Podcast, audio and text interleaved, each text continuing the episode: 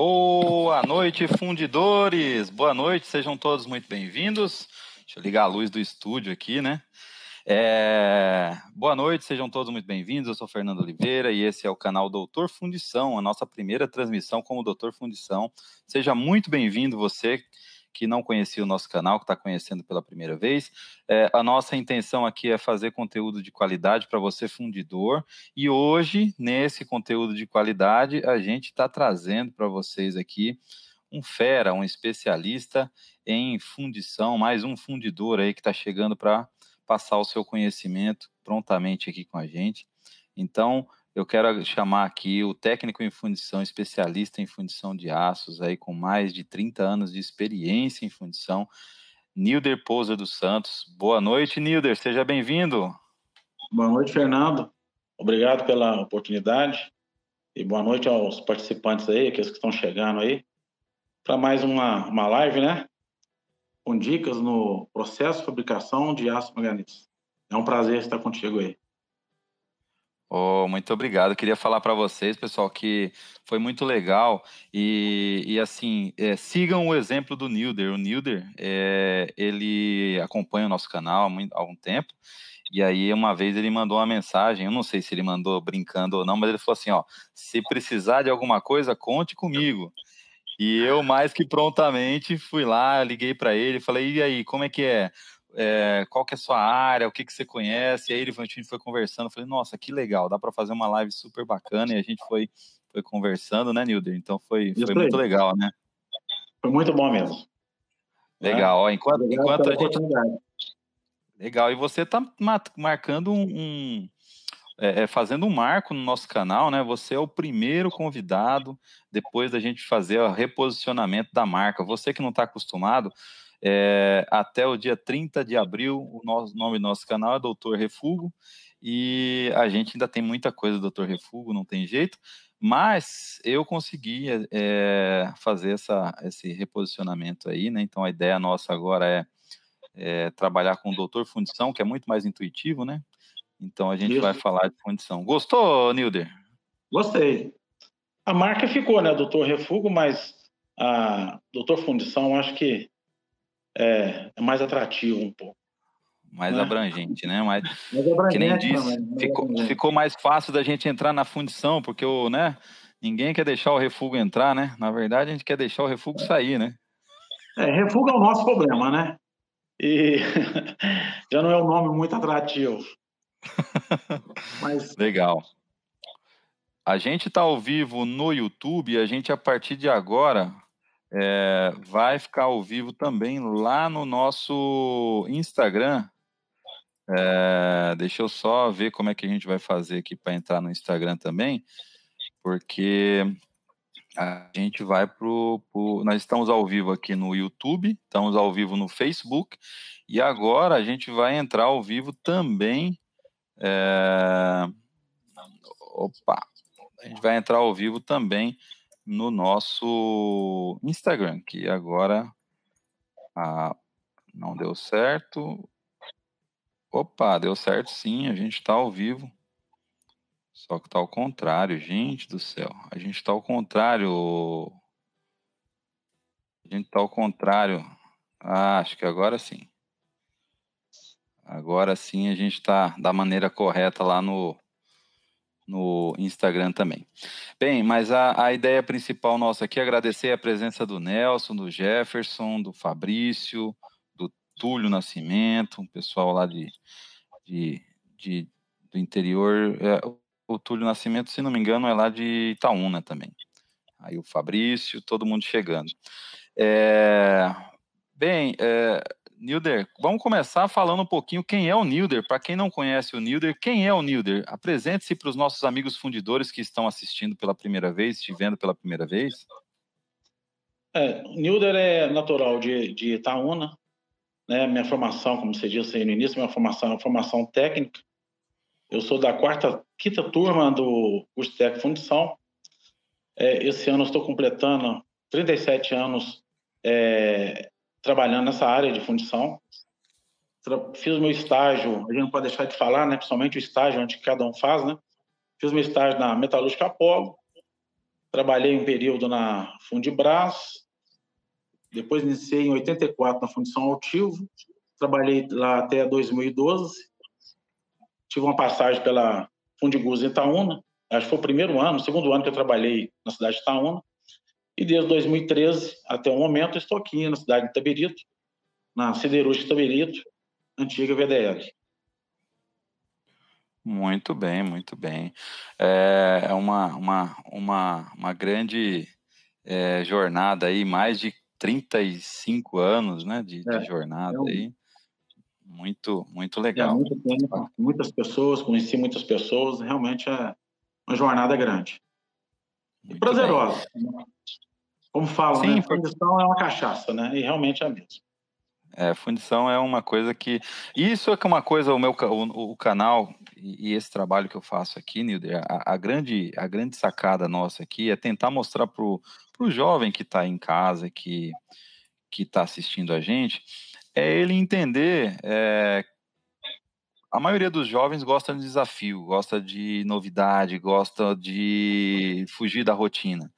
Então, meu amigo jovem que está procurando isso, venha para a fundição, porque na fundição não tem nenhum dia igual ao outro, não tem um dia que não tem um desafio, não, não tem. tem. um dia que não tem um problema, né, Nilder? Não tem um dia que tem um problema. Seu problema hoje, você resolve amanhã, ao que você chega, você vai ter outro problema. Há quem diga que numa fundição, é, cada coluna de uma fundição tem ali um problema esperando para cair na sua frente. E realmente é mesmo. São muitas variáveis. São muitas, porque trabalhamos com muitos insumos. É, tudo isso é, é, contribui para que você tenha um, um problema no fundido, no, no fundido. Realmente, é, a fundição é, é diferenciado. É isso mesmo. E você que está chegando agora aí, ó, ainda dá tempo, manda o link do nosso do nosso vídeo aí para os seus amigos, manda lá, porque é o seguinte, dá tempo ainda. O vídeo está super legal, várias dicas interessantes. Manda para seus amigos, vamos assistir com a gente. Vem participar com a gente, vai ser é, cada vez que a gente faz esse programa mais eu, eu acho que ele fica legal, porque não, não sou eu que deixo o programa legal, pessoal. São os convidados, são as experiências que a gente troca aqui é, a forma como, como o conteúdo é passado, pessoas que estão dentro da fábrica. Uma coisa que me incomodou, sempre me incomodou muito, viu, Nilder? Foi sempre a gente ouvir as pessoas falarem daquilo que, às vezes, por algum motivo, não está vivendo naquele momento. Então você uhum. olha, né? E aí você fala, não, eu gosto e eu acho muito bacana poder trazer aqui a experiência, lógico, a história das pessoas que já passaram pela fundição. E a gente tem um quadro aqui, Histórias de Fundidores, que é muito legal também. Mas é, eu entendo que é muito legal para quem está trabalhando ouvir alguém que também está trabalhando, alguém que está ali no dia a dia e que sabe é, como é que funciona o negócio. Fala, putz, isso aí que ele está acontecendo com ele aconteceu comigo. Então acho que isso é, é muito legal, né? Realmente. É. E eu queria, vamos, vamos então, sem, sem, sem ficar enrolando muito nossos amigos que estão aí, né? É, vamos começar começo logo, começar do começo. Fala pra gente então, o, o, o Nilder, baseado naquilo que a gente já conversou anteriormente, né? É, conta pra gente então o que, o que é o aço manganês, né? Conta um pouquinho pra gente dessa história do que é o aço manganês, onde ele é usado, características. É. O aço manganês é um aço bem conhecido, ele é utilizado é, acho que desde 1882. Ele é, ele é um aço é, largamente utilizado na indústria brasileira, desde mineração, pedreiras, ferrovia, é, ou seja, ele tem uma grande aplicação na indústria brasileira.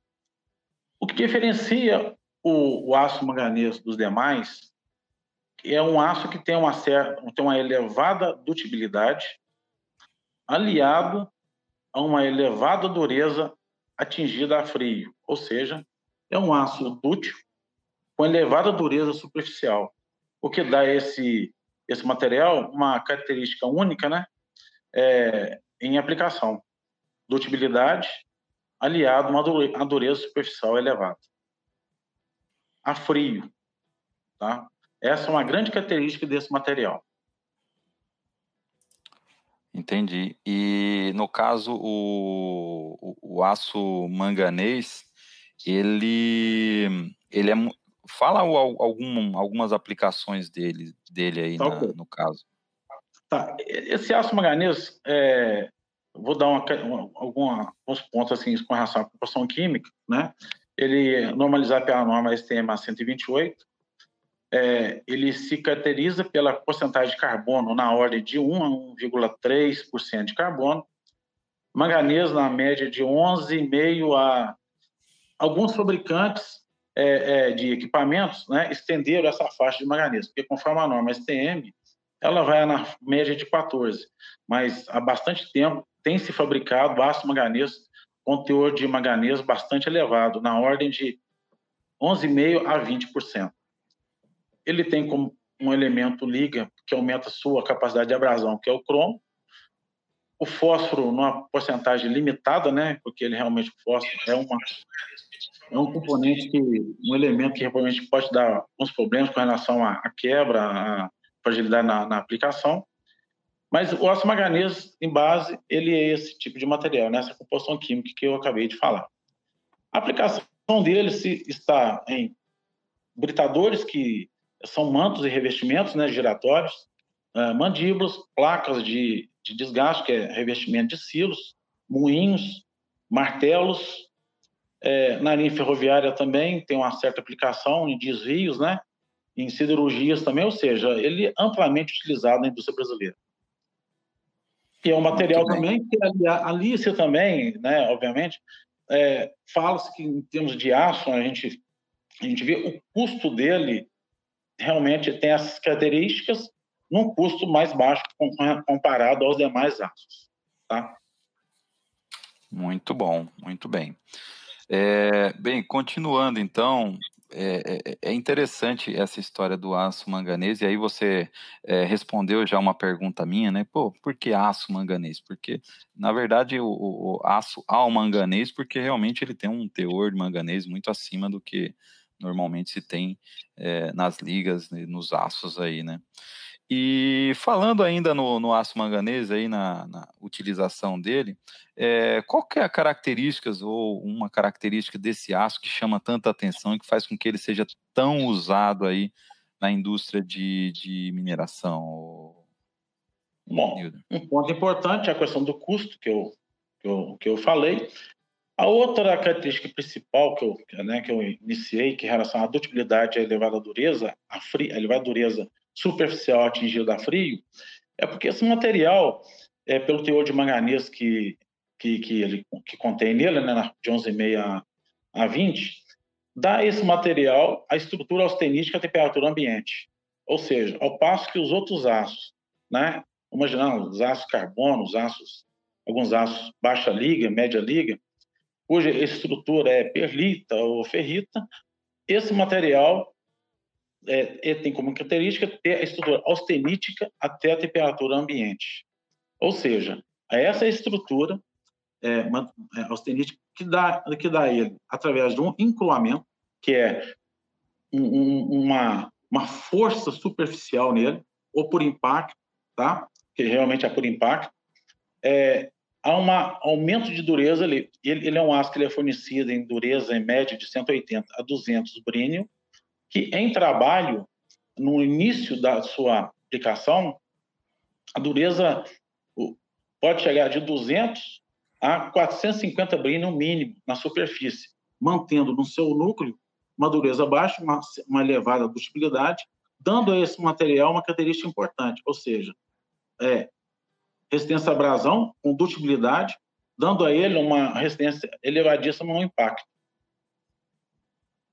Excelente. Ou seja, essa característica que vai fazer com que ele seja importante nesse tipo de aplicação. Ou seja, ele tem uma superfície é, dura. Pessoal que está tá aí acompanhando a gente. Então, olha só, ele tem uma superfície dura e ele tem um meio dúctil, ou seja, ele não quebra com facilidade, não é isso? Isso aí. Isso aí. Agora, tem um ferro branco, tem uma, um ferro branco tem uma eleva, dureza elevada, né? mas não tem dutilidade nenhuma. Numa certa aplicação, impacto com resistência nenhuma. Dependendo do tipo de peça que se fabricar, a aplicação dela quebra toda. Não, não, não tem nenhuma aplicação. Entendi. E no caso, uma outra característica do desse aço, né, é que ele muda a sua dureza ao longo da utilização, né, como você já falou Isso. lá atrás, né? Isso, é a dureza adquirida a frio. É, como, como disse, a dureza inicial dele é 180, 200 brin após tratamento térmico. Já no, na, na, no processo de usinagem, a, a, ali, a, a, pressão que a pastilha faz na superfície do aço já vai começar a dar a ele o início de aumento de dureza, tá? E quando ele é montado e aplicado é, em campo, pela, pela, pelo impacto com o material que ele está britando, aí começa naquela superfície uma mudança de estrutura ali, ou seja, ele, ele muda de austenita na superfície para martensita, e é, é uma elevada dureza, atingindo ali no mínimo uns 450 brini. Com elevados impactos, tá? Ou seja, é um material que vai adquirindo dureza à medida que vai trabalhando e recebendo impacto. Camada renovando. Vai endurecendo, gastando e vai renovando. É o típico, a importância desse material é isso aí. Espetacular, muito legal. Bem, você sabia disso, fundidor que está assistindo? Se não sabia, é o momento para você estudar um pouco mais a respeito desse fantástico aço é, utilizado aí no dia a dia. Agradecer a presença do Douglas Rinen, do Oswaldo Silva Neto, do Flávio Morgato. A gente está com representante hoje aqui de todo o Brasil. Temos o Antônio Coppola, que é lá do, de Santa Catarina, temos o o Douglas Riner do Rio Grande do Sul, Oswaldo do Rio Grande do Sul, lá do final do Rio Grande do Sul, é, o Flávio do interior de São Paulo, bastante gente é, de outros lugares aqui também, o Jefferson do Paraná, é, bastante gente aqui com a gente. Você que não é, não é inscrito no nosso canal ainda, se inscreve no canal, deixa o seu like, ó, só tem dois likes, pessoal, desse jeito não dá. Vamos lá, vamos aumentar essa quantidade de like aí? Vamos deixar o seu like aí? Vamos lá, pessoal? Ajuda a gente aí, deixa o seu like, que vai ser muito legal a gente poder ter vocês aí com a gente. Muito obrigado. E continuando, então, pessoal, agora a gente vai entrar no momento crítico. Agora vem as dicas de processo, aquilo que a gente né, é, vem falando aí ao longo do tempo. Então, agora o, o Nilder vai realmente botar aí as informações que a gente precisa a respeito de processo. Até agora ele deu informações super legais Agora vem a parte de processo. Queria pedir a vocês é, um outro favor, Nilder. Não sei se você está sabendo, mas a partir do dia 1 de maio, é, a gente começou uma nova empreitada. Nós criamos aqui o canal. É, nós criamos o canal Foundryland. É a versão internacional do Doutor Fundição é um canal específico para a gente trabalhar em inglês um, o nosso conteúdo aqui é, de fundição. É, um conteúdo vai ser no mesmo estilo, porém é, a gente vai é, realmente é, fazer essa, essa, essa revolução aí dentro do, do processo. Então, é, a gente vai é, eu vou passar para vocês aqui o link do, do canal para que vocês possam se inscrever lá e, e, poder assistir os nossos vídeos. E eu preciso dessa semana de 100 inscritos lá. Nós somos mais de 2 mil inscritos aqui, então acho que dá para a gente conseguir 100 inscritos lá. Vou deixar o link aqui para que vocês possam se inscrever. Porque eu preciso, por que, que eu preciso de 100 inscritos? Porque eu preciso mudar o nome do, do, do canal. Sem 100 inscritos, eu não consigo mudar o nome do canal para Foundryland. Ele aparece um monte vamos de lá, números. Vamos lá, vamos lá, que dá tempo. Bem, é, agradeço vocês e nós vamos agora falar um pouquinho de processo. Ô, Nilder, é, falando de processo, eu gosto, o pessoal acaba esquecendo um pouco, mas eu gosto de falar de uma parte do processo de fundição que para mim é muito importante, é, que é ali a parte de engenharia e modelação, né? E aí, dentro desse, desse fenômeno, é, eu queria que você falasse um pouquinho sobre contração de metal. A contração do metal durante a solidificação é importante ser estudada lá na hora que você está fazendo o modelo? É importante é, no caso do aço manganês? É muito importante, Fernando. É, por quê? Como eu disse, é um material que é, atinge a dureza, dureza elevada no encruamento. Então, Então, a etapa de usinagem é uma, uma etapa crítica.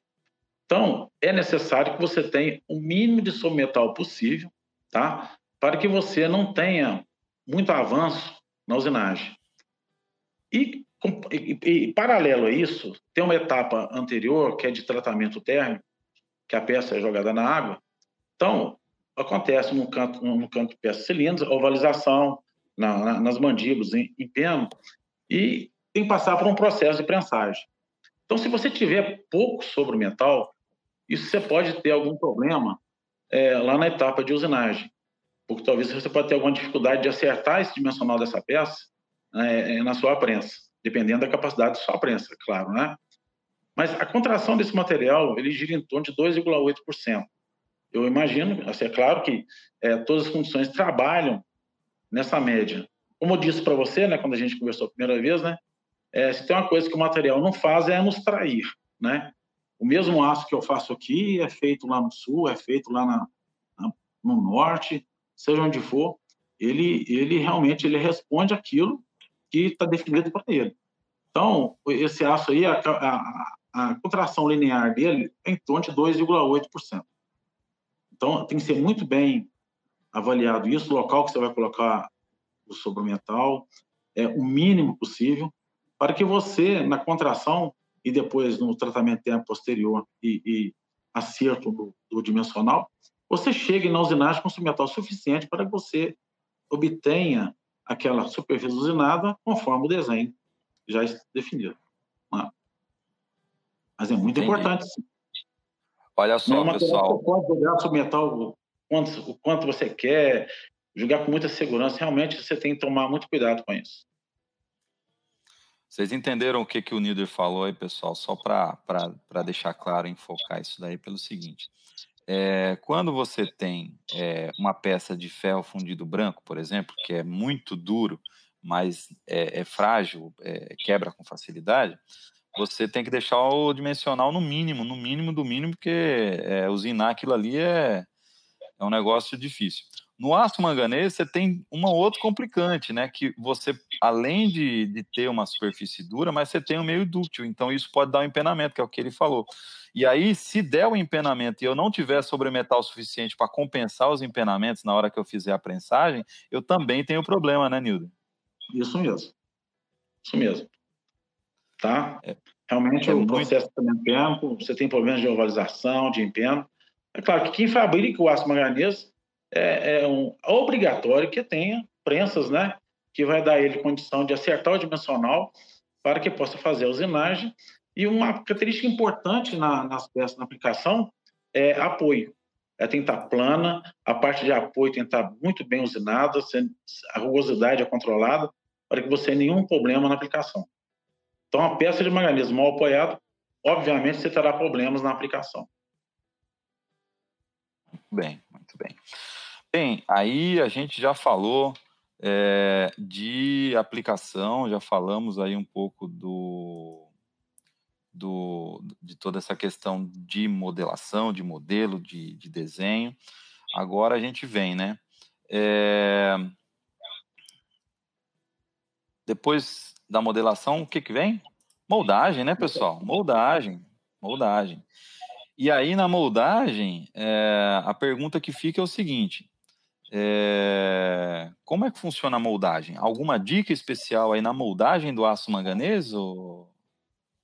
É, o aço manganês ele tem uma, uma particularidade que é a, a, reação que ele, que ele tem com a areia de sílica.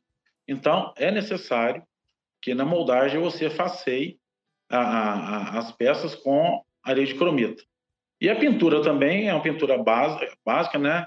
É, magnesiana, compatível com o material. É, esse é o diferencial do aço manganês na moldação. O restante, processo de moldagem, ele atende muito bem a qualquer processo de moldagem, tá? Não tem nenhum problema. É só esse cuidado aí, né, na, na moldação, a questão da areia de cromita. É, sabemos também que há uma, um certo questionamento com relação à areia de sílica nesse processo. Se você me perguntar qual areia que eu gostaria de usar, eu prontamente digo areia sílica, porque é uma areia de baixo custo. Não é? E a cromita realmente é, cada dia que passa aí a dificuldade de aquisição, os preços, e está aumentando muito o custo da fundição. Então, como nós somos obrigados a usar esse tipo de areia, né, é, há um desejo nosso, né, de qualquer fundidor, usar areia sílica. Eu sei que vários fundidores usam areia sílica, como eu também, em algumas determinadas peças, eu uso, eu uso areia de sílica. Mas eu condiciono a areia de sílica nas peças finas, na, em chapas, alguns martelos menores, peças na moldagem cold box, na moldagem mais leve, peça ali em torno de 30, 40 quilos. Também pode ser, algumas fundições eu sei que usam, né? eu também às vezes eu, eu uso aqui, alguns mantos tal, areia sílica, mas você tem que compensar isso tudo na pintura. Aí você começa a ficar na mão é, do, do, do, cara da preparação, o cara cuidar da densidade, respeitar a densidade, tantas demandas de tinta, ou seja, você começa a colocar no seu processo é, alguns complicadores que vão fazer com que lá na frente o seu produto final comece a oscilar. Você que tem peça boa hoje, amanhã aparece uma peça com aspecto superficial não desejado, depois da manhã você volta a ter peça boa, ou seja, o seu processo oscila em função desses complicadores que você começa a colocar no seu processo. Então, eu, eu aqui, eu prefiro é, ser fiel, manter a, a lei de cromita faciano, para que eu, lá na frente, ah, eu tenha um meu processo mais controlado. Claro. Então, quanto mais Agora... etapa você coloca, quanto mais complicado você coloca, as chances suas de variar sempre aumentam. É, agora tem um detalhe aí nessa história, né, que é o seguinte, né? O... Você falou que dá para fundir, porque assim, ó, é, desde eu entrei em fundição faz pouco tempo. Entrei em fundição em 2002, então vai fazer 20 anos só que eu estou no mercado de fundição. E... e o que que acontece? É, desde o começo, desde quando eu comecei a desenvolver tinta para fundição, que todo mundo fala que aço manganês é cromita, aço manganês é cromita e não tem assunto. E você falando que você funde peças em sílica, e eu, eu, eu, eu atesto isso daí como, fabric, como desenvolvedor de tinta para fundição. Então, assim, peças, lógico, de um determinado, até um determinado tamanho, você faz ali a, a, a, o molde com, com sílica e aplica uma pintura, né, como você falou, magnesiana, com, com uma base magnesita, porque o grande problema do aço manganês é que o manganês não pode, isso fica para uma próxima live, com certeza, mas Uhum. O, o, grande tchan ali é que é, manganês é inimigo de sílica. Não então, se combina. Não se combina. Então, o que, que você tem que fazer? Você tem que usar uma tinta à base de magnesita, que a base da magnesita é o quê? Magnésio. É. E aí o que acontece? A magnesita ela é inerte com o manganês, e aí eu não tenho reação e fica tudo belezinha. E é por isso, senhores, que a gente não usa tinta de zirconita em aço uhum. manganês. Nunca se usa. Essa dica é uma dica bônus para você que vai estar inscrito lá no nosso, no nosso Foundryland lá, né? É, essa é uma dica bônus. O que, que acontece? Não adianta você. É, não adianta você colocar é, zirconita. A zirconita é a melhor tinta do mercado, refratariedade. Só que tem um detalhe: a zirconita, mesmo nome sendo zirconita, 32% dela é sílica. 32% da, tinta, da zirconita é sílica. Então, se tem sílica, vai reagir com manganês e vai gerar problemas seríssimos, não é isso? Você já, alguma vez você já pintou uma, uma, uma peça que a manganês já pintou com tinta zirconita, ou, ou Nildo? Já. Não vale mentir, hein? Por teimosia, por teimosia, realmente ela, ela não passou do tratamento térmico. Antes do tratamento térmico, realmente um, não dá certo, não. Não é questão de é, refratariedade, é questão de combinar. Não adianta. Não. O resultado é não é bom mesmo. É isso aí, muito legal, muito bom falar com quem entende, porque é muito legal ver isso na prática, né? Muito bacana. Ô, ô Nilder, continuando, é, uma outra coisa que eu ouço desde quando eu comecei é, na minha vida de, de, de fundição é que, é, ah, não, é, aço manganês usa-se, é, impreterivelmente usa-se é, é, zircon, é, você mesmo falou aí, cromita, cromita, cromita, cromita, cromita, essa é a palavra, né? Agora, me fala uma coisa, é, como é que nós estamos aí em termos de, de outros materiais? A gente fez recentemente, temos a parceria aqui com a mineração Corimbaba e com o Castibol, né, que é uma areia cerâmica. Temos outras areias cerâmicas no mercado, né? Mas a, a areia é do tipo areia cerâmica. Você tem experiência com isso? O que, que você poderia falar no uso de areia cerâmica no aço manganês? Ah, ok, Fernando. É como você falou aí de matéria-prima, material celular, cada dia que passa, tá, o custo está aumentando e, a aquisição está ficando escassa em alguns tipos de materiais. Com relação a esse, esse material que você falou aí, né, é conhecido, né, como castibol, eu acho, eu acho que aqui na VDL nós fomos os primeiros a testar esse produto aqui. Com, com o Nelson, não sei se você está online. Sim, aí. o Nelson está aqui, o Nelson está aqui mandando um abraço para o amigo. É, Ah, muito obrigado. O Nelson te, teve aqui. É, eu acho que ele. Acho que só na Tupi que estavam trabalhando, já está fazendo algum teste aqui na cidade industrial, mas é, depois da visita dele aqui, nos apresentou o material dele, densidade e tal, nós resolvemos fazer o teste, sabe? É, realmente o, o, teste foi bom. Foi bom a ponto da gente dividir a compra entre a Castibol, né, e a, a, a Promita, tá? Trabalhamos muitos anos, acho que uns dois anos, é, na aquisição da Castibol juntamente com a Prometa, ou seja, no nosso mês ali entrava certa quantidade de Castibol, certa quantidade de, de Cromita. Nós ficamos um tempo aí sem adquirir, porque a questão de custo começou a subir um pouco, é, aí a, nós temos um fabricante né, nacional aí de, de cromita, é, aí começou a ter uma condição melhor para a aquisição, aumentamos o nosso consumo de cromita, e, e deixando a Castibol um pouco em segundo plano, mas nos últimos, talvez, seis meses, nós voltamos é, novamente à aquisição da, da Castibol em paralelo com a Cromita. É, tanto é que a questão da cromita, hoje, nós temos até cotas, ou seja, é, você não consegue retirar aquilo que você precisa. É, como nós fomos limitados a isso, nós somos obrigados a partir para outra opção, né? voltar a outra opção, apesar que a gente não tirou essa segunda opção daqui de dentro. Mesmo nesse período que, eu, que a gente é, aumentou o consumo da cromita, eu mantive aqui uma certa quantidade da, da castibol. E realmente, o pessoal da Caribá, Corimbá, vai na pessoa do Nelson aí, fez um trabalho muito legal com a gente aqui, sabe? É, testando, o que a gente pediu, o pessoal atendeu, mudança de granometria, ou seja, foi um trabalho legal, sabe? E hoje ela faz parte aqui da nossa, da nossa moldagem, tá? Realmente é, foi uma novidade boa para nós. A gente imaginava que a gente tinha que partir para uma importação de cromita, mas com o advento da, da Castibol, a gente é, hoje divide ela com consumo de cromita. Eu indico. Legal. Muito bem. Ó, isso aí não estava programado, não, tá, pessoal? É o. o... É, você falou no Neo, você, você o A gente tá falou. A gente está aqui, aproveitei aqui o embalo para deixar aí para vocês o site da Curimbaba, né? curimbaba.com.br. Para quem não lembra da marca, tá aqui. A, a Curimbaba é nosso patrocinador aqui, apoiador do canal.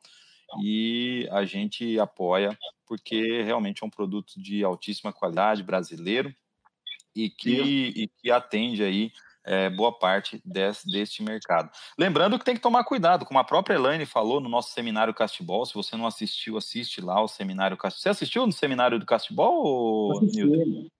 Tava a elite toda da Curimbaba lá, assisti sim. É, foi muito legal, mas ela Eu falou, inclusive... O Castibol na furação, mas ah, aos poucos vai sendo superado isso. Pontos é, mas ela...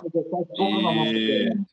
Exatamente ela foi, ela foi muito enfática que tem algumas, algumas atribuições que realmente ainda não é possível fazer essa substituição. Então, é, tecnicamente, é muito interessante você conhecer as limitações do seu produto e é isso que eu acho muito bacana.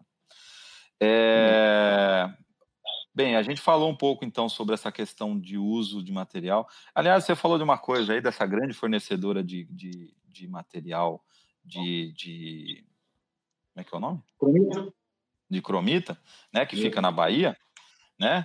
E é uma coisa interessante, porque lá, é... aliás, se quiserem ser nossos patrocinadores, estamos aí por aí também. Mas a, a, questão que me chamou a atenção desde o começo é que eles têm, a, além de ter a cota, eles também têm uma quantidade mínima. Então, se, se você não, não, não, não é um consumidor grande de cromita, é, você também. também tem dificuldade de comprar e tal. Então, Sim. É bem, bem limitado. Sim, aí.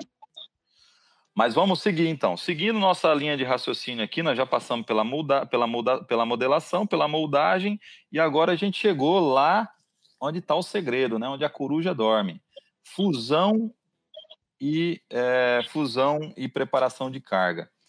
E aí, Nilder, o que, que, o que, que você recomenda? Qual é a dica que você deixa para o nosso amigo fundidor que está fazendo ou quer fazer aço manganês? É, ele não diferencia dos demais aços, não, sabe, Nelson? É, é... Nelson, não, desculpa aí. É. Mas o nosso grande amigo está do lado de lá também, Fernando. É... O, o, aço manganês, a questão do custo, hoje em dia, cada dia que passa, sabe, a aquisição de ferro-ligas e ligas, e a própria sucata, a gente tem dificuldade de comprar. Não é uma particularidade nossa aqui, eu acho que nossos amigos fundidores que estão aí participando do canal aí também estão tendo essa dificuldade. Não dá para entender como subiu o preço dos materiais, some do mercado, aparece com novos preços. Então, realmente, tudo isso está trazendo desafios para a fundição. E a fusão é onde você tem o seu maior custo ali. processo fusório, é onde demanda a questão de energia, né? E a, a, o uso de, de, de matéria-prima, que é o, o, o manganês eletrolítico, ferro manganês alto, médio, baixo carbono, e tudo isso, cada dia que passa, você está tendo dificuldade de aquisição. O custo menor para você fabricar esse material seria você comprar praticamente a sucata no mercado, daquela que você fabrica, né? Peças são utilizadas na mineração, são revendidas aí no mercado, você adquire essa sucata, corta, joga no seu forno, 100%, derrete, faz análise química e faz uma correção. Mas nós sabemos que metalurgicamente isso não é o ideal. Né? Então, a gente limita o nosso uso de, de sucata e retorno. Também nós temos o nosso retorno que vai sendo gerado. Né? E o aço manganês tem, um, tem, um, tem uma, uma questão também que ele não gera muito retorno, porque o rendimento dele, com relação a outros aços, ele em torno aí de 70%, 65% a, a 90% é peça, o resto é, é, é maçalote. Então, a geração de retorno não é tão grande.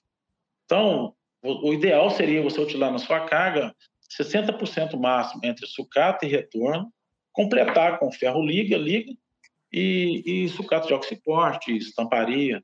Isso seria, essa seria uma carga ideal. É claro que ela tem seu custo, né? Cada função tem que trabalhar com seu, né, com, com o seu custo dentro daquilo que você pode fazer para que você também tenha um retorno, né? Então, o processo fusório é assim, como os demais aços, tem que se tomar cuidado com isso. É, é um material que a defustação é simples, é, como os aços normais, alumínio, calcilício e felce de zircônio.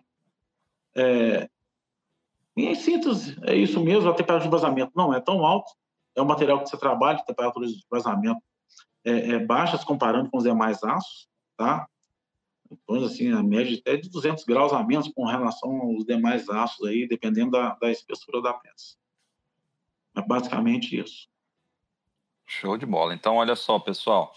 Vocês estão acompanhando aí essa aula do Nilder? É, isso aqui era uma, é ser só um bate-papo, mas é um bate-papo que está se tornando uma aula. Então, é, a gente falou, ele falou aqui sobre carga. Então, é, na hora de fazer o aço manganês, o, o, se você tiver condição de comprar o aço já na liga, vai te ajudar. Porque, como ele falou, você não, não pode fazer que nem o rapaz falou para a gente aqui outro dia que ele usava 100% de retorno na carga dele, né? Pô, se você usa 100% de retorno, significa só tá, só tá fundindo refúgio, então, aí não tá fundindo. É, mais ou menos. então, na verdade, é. o que, que você tem que fazer? Se você vai usar 60%, não quer dizer que sua peça só tem que ter 40% de rendimento. Quer dizer que você tem que ter uma estratégia para você adquirir materiais que tenham uma, uma composição próxima da sua e assim você evitar utilizar material, né, Nildo? Isso aí. Isso aí. Agora, uma outra coisa também interessante que você falou sobre a temperatura, é, vamos lá, para a gente ir para os finalmente. Qual é a temperatura de vazamento? Qual é a temperatura, uma, te, uma temperatura que você acha que é pá, tira e queda? para vazamento do ácido manganês? Eu, eu sempre gosto de vazar na temperatura mais próxima da temperatura líquida, mas é claro que isso não está no nosso controle, né? É, esse, esse, esse aço aí, eu poderia falar ali de temperatura de vazamento, dependendo da espessura da sua peça, porque é, às vezes você recebe uma programação de carga de uma determinada corrida que você tem variação de espessura. Então, é obviamente, você vai trabalhar a temperatura de vazamento em função daquelas peças que você vai vazar, a distância que está. Tá? A temperatura de vazamento também, ela chama um ponto muito importante, que é o aquecimento da panela. Se você não tiver um bom aquecedor de panela, não adianta você ganhar temperatura no forno e jogar numa panela com baixa temperatura. Obviamente, a troca de calor vai ser grande e você perde temperatura rápido, começa a ter problema lá na, na, na, na hora de vazamento. Eu aconselho a temperatura, temperatura líquida desse material gira em torno ali de uns 1380, 1390. Eu aconselho aí 1.400 a 1.440, no máximo isso, dependendo da espessura da sua peça. Quanto mais grossa, mais próximo tem que ser ali do seu 1.400, 1.410, por aí. 420, no máximo. Ok? Muito, muito bem, muito bem. É dica. É, essa história da panela eu acho muito interessante. Você, fundidor, agora eu quero ter um lero com você, fundidor, que está nos assistindo. Deixa eu ver, deixa eu olhar para a câmera, olhar nos seus olhos, fundidor, olha, nos olhos. É o seguinte, você controla o aquecimento da sua panela ou não? Fala para mim, controla ou não? Olha, o controle de panela é super importante porque o aquecimento é faz parte do processo, né? E, e, e, o legal é você, é, como é que você controla isso? Eu vou uma dica que aí eu vou deixar uma dica, não sei se você concordar, você pode falar, se não também você pode falar, mas assim é importante você periodicamente fazer a medição da temperatura e ver quanto tempo que está demorando para sua carga perder a temperatura. Então da saída do forno, você faz a medição de temperatura e controla o tempo. E aí, quando chegar no final da corrida, você mede a temperatura e marca o tempo também. Porque aí você começa a ter uma curva onde você vai vendo a eficiência da sua, do seu aquecimento, do seu refratário. E se você está conseguindo tirar. Porque o, o, grande problema que o Nildo falou, que é o que os professores falavam na época do técnico dele e do meu, que é o que a gente estuda depois, é sempre tentar fundir próximo da temperatura do líquido. Só que qual é o problema disso? O problema é o seguinte: você começa a ter é, problema no refratário, problema de aquecimento de panela, problema de aquecimento de forno, problema de movimentação de carga, e aí a peça chega fria lá. Aí qual é a solução inovadora? Ah, mete temperatura no forno aí. Aí lá vai fundir o aço a 1780, 1720, 1680. E aí você perdeu todo o controle que você tinha perante a, a carga, não é isso, Nilder? Você tem aumento de custo, compromete o seu material. A partir do momento que você aumenta muito a temperatura, também tem um efeito contrário também, né? Questão estrutural do material, né? Questão da, da intervalo de solidificação. Você, você tem vários problemas decorrentes a isso. Então, realmente, o aquecimento de panela é, aparece simples. E a panela é uma coisa interessante, que ela está isoladinha lá no canto, ninguém olha para ela mas ela é realmente é ela é um aumento de custo. Às vezes você liga o seu aquecedor lá bem antes do, do início do vazamento, consome muita energia, né? ou talvez não se dá atenção para ela, e quando está na hora de vazamento, ela não está na temperatura ideal para você é, colocar o material dentro dela. Aí vem uma panela fria, ela rouba o calor que você atingiu lá no forno, aí você tem que começar a ter problemas no seu processo problemas no vazamento, perda de peça e, e por aí vai. Né? Você é, sabe que eu, eu... tem todos os dias.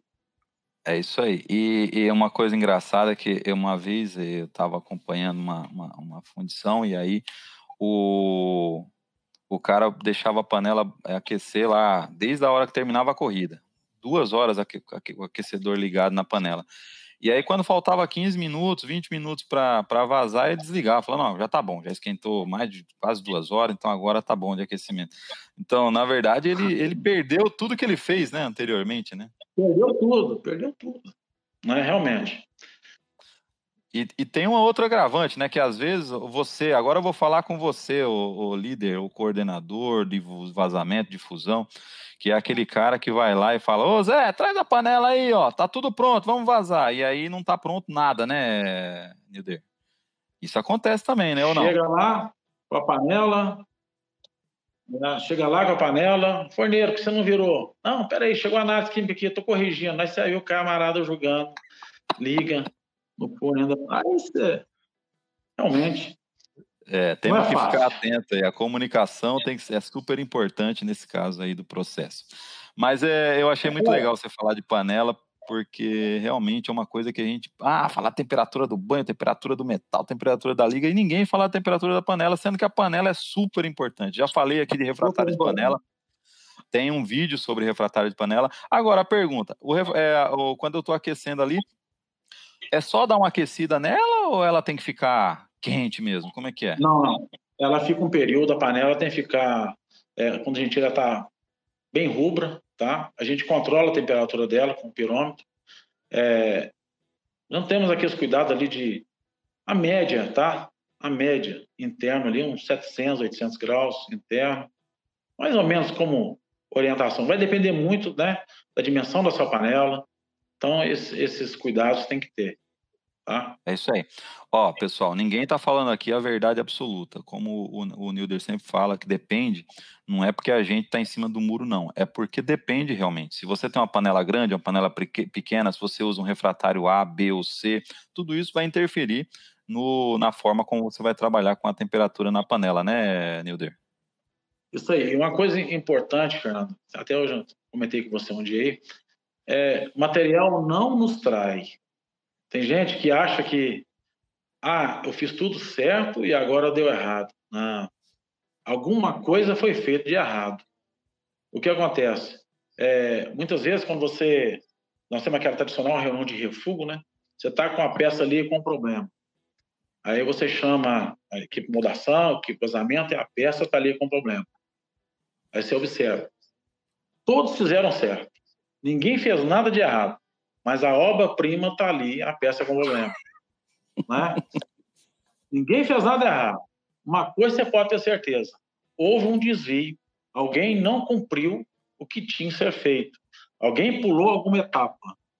Porque o material por si só, se você seguir as etapas certinhas naquilo que, que o material exige, você não tem problema lá na frente, porque não tem essa capacidade de hoje vou resolver perder a peça. O material não pensa, não tem. E se você não trabalhar com ele aonde, como tem que ser, obedecendo os parâmetros, temperatura, tempo, adição, controle, se você fazer isso aí, o seu resultado lá na frente é melhor, com certeza. Aí você tem um problema no produto, você conversa com as pessoas, ninguém fez nada errado. Aí eu falo assim, ah, um anjo desceu do céu, fez, fez coisa errada. É isso que acontece. Não tem nada a ver. Isso aí realmente foi um descontrole, uma etapa que foi pulada, você pode ter certeza. Isso compromete lá na frente. Né? E realmente é um controle difícil que nós, que somos fundidores, temos nas, nas fundições. Realmente não é fácil, são muitas etapas, muitos controles, muitos insumos. Então, se a gente não controlar, não ficar em cima, realmente tem vários problemas. É isso aí. Não, muito legal, muito bom conversar com você sobre essas questões. E eu, essa frase eu vou usar quando a gente for fazer uma publicação. Essa frase vai, vai comigo. O material não nos trai. Essa frase, é. autor Nilder. Professor de material que me falou isso, realmente né? está certo. legal. É, continuando então, é, já falamos então de vazamento, de fusão, de moldagem de, de, de modelação. Agora, como é que fica a questão do, de quebra de canal? É, a quebra de canal do aço manganês, ela é igual à quebra de canal dos outros aços, onde a gente usa é, o eletrodo de grafite, muitas das vezes, onde a gente usa o corte ali com, com, com Não, uma ô, Fernando, é, o aço manganês, a remoção do canal é por quebra. Tem que ser por quebra. Se você não tiver condição de colocar por quebra, pensa de novo, insiste para que seja por quebra, porque realmente é, é, é o processo correto para esse tipo de aço, é a remoção por quebra. Porque se você não remover por quebra, você vai ter que ter aquecimento depois para remover aquele canal. O aço manganês, você tem que tratar ele, tem um canal, que é o ideal você tratar sem, sem os maçalotes.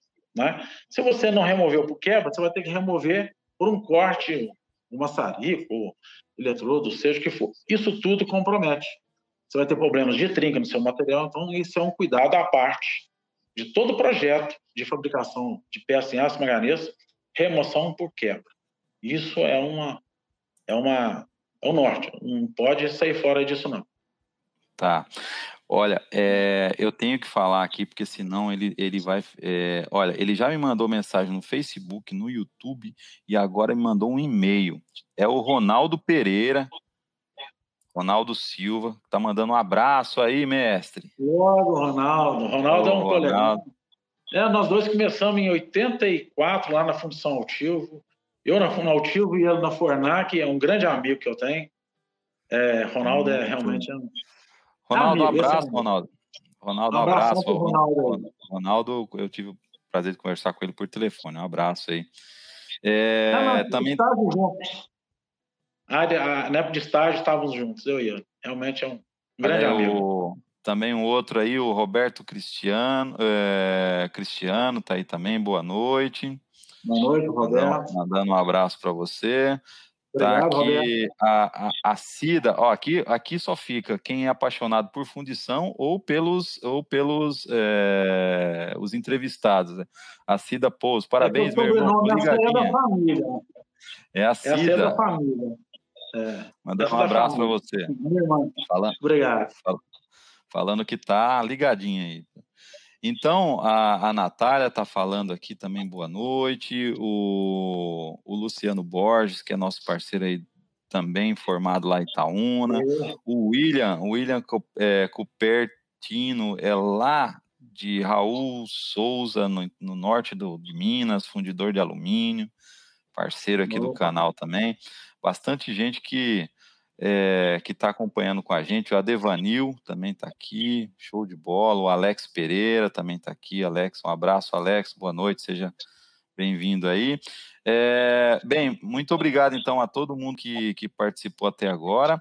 Ah, eu vou deixar aqui no, no, no banner aqui o, o link lá para quem quiser entrar no canal. O canal internacional ele ficou com um nome mais fácil da gente falar e da gente escrever do que o brasileiro, ó. Foundry.land, é o foundry.land, é só isso, não tem com BR, não tem com, não tem nada. Então quem quiser, okay. o site, o site ainda está começando, mas já dá para entrar lá e, e, e, e, deixar o seu, o seu apoio para a gente. Estou aguardando vocês também lá no link para poder a gente seguir, chegar nos 100 inscritos para a gente poder mudar o nome do canal. Tem mais gente aqui, ó, mais um aí, ó, a Sueli Pouso também, ó, que orgulho desse meu irmão. Que coisa Nossa, legal. Tá entrando para a história aí, hein? Aí é a família, né? É a família, isso aí. Mas é, é, acho que isso é importante. Uma coisa que eu aprendi recentemente nesse, nessa pandemia, Nilder, é que a gente, a gente tem que deixar um legado. A gente tem que ser conhecido aí e a também. gente tem que, tem que ver qual é o legado que a gente quer deixar. E eu acho que isso é muito legal. Mostrar para o mundo, que agora está no mundo aí, né? Mostrar que você é um fundidor, o que você fez, o que você faz. E, eu, eu, sinta-se homenageado aí também, uma forma da gente agradecer aí pelo trabalho, porque não é fácil, né? Obrigado. né? É, é, o trabalho é um trabalho árduo e que não é todo mundo que quer fazer, né? Não tá tão fácil. Não, não. Ah, tá difícil o emprego, mas se você pega o cara e fala, ah, você vai trabalhar na fundição, o cara fala, é, acho que dá para esperar mais um pouquinho aí. Ah, não, ninguém quer encarar, não. Ninguém quer encarar. É, é isso mesmo. E para a gente fechar, então, então é, só voltando lá, nós falamos da quebra de canal. Uma dica importante do Nilder é que a quebra de canal tem que ser feita sempre no, por impacto, por quebra. quebra, não, não por atrito, por temperatura, porque você vai modificar o material, né, Nilder? Isso aí. Agora, e, e, o que, que você pode falar para a gente sobre o tratamento térmico, Nilder? O que, que, que é diferente? Qual é o tratamento térmico que se faz no aço manganês? É, esse material tem uma particularidade. Vou, vou, dar, vou fazer comparativo com, com outro, outro aço. Vou imaginar um aço 1040, 1045, né? 1045 é estrutura perlítica. Você eleva até uma certa temperatura, né? E, passa ali na zona austenítica, 703, ali para média de 900 graus, deixa um tempo, joga no óleo. Quando você for fazer uma análise metalográfica, vai ter, ele de perlita vai para martensita, certo? Já o aço manganês, bruto de fundição, a estrutura dele é austenítica. Você eleva uma certa temperatura, mantém por um determinado período, em função da espessura dos papéis que está lá dentro, e joga na água. Mas quando você jogar na água, a estrutura vai permanecer austenítica em função do manganês, que é um estabilizador de austenita. O tratamento térmico do ácido manganês ele é chamado de solubilização, ou seja, na solidificação é, forma-se carbonetos, que é em função do, do cromo, do carbono com, com manganês, aí você tem a presença de carbonetos. Esses carbonetos, no contorno do grão, traz fragilidade ao seu material. Então, você tem que dissolver esses carbonetos. Esses carbonetos são dissolvidos no tratamento térmico, ou seja, você chega a uma certa temperatura, mil e poucos graus, esse carboneto vai ser dissolvido e imediatamente você joga na água para que esse carboneto fique dissolvido. Entendi. Opa, o Nildo caiu, mas ele já está voltando aí para a gente continuar esse bate-papo que está super legal. É, agora a gente já está chegando aqui aos finalmente, né? Estamos chegando aos finalmente. E eu queria aproveitar enquanto o Nilder entra novamente, é, queria pedir para você se inscreve lá no nosso canal e deixe o seu like. Aqui um Ô, Nilder, voltou, voltou. Voltamos? Voltamos. Onde eu parei? Não, é, você foi, foi até a parte da solubilização, né? Isso. O tratamento térmico solubilização você joga da água né, num tempo rápido para que esse carboneto não volte para o controle do grão. Esse é o tratamento térmico do, do ácido manganês, que vai proporcionar a ele uma resistência ao, ao, ao, impacto, né? Porque se você tiver carbonizo no contorno do grão, na aplicação da peça você pode ter sérios riscos de quebra durante a, a aplicação. Muito legal. Então, olha só que interessante, pessoal. Por que, que você faz esse, esse quente, né? Eu, eu já estou treinando em inglês aqui, o quente. Você precisa evitar a migração do, do carbo, dos carbonetos, segundo os, os, carbonetos que se formam, tem que evitar que ele volte para o contorno de grão durante a solidificação. Se você solidifica lentamente, você resfria lentamente, vai dar tempo dele escorrer e chegar de novo no contorno de grão. Se você dá o quente, se você dá o, o, o choque térmico ali rápido, o resfriamento brusco, você tem então a possibilidade de evitar essa migração para o contorno de grão, e aí você deixa seu material do jeito que você precisa. Não é isso, isso Nildo?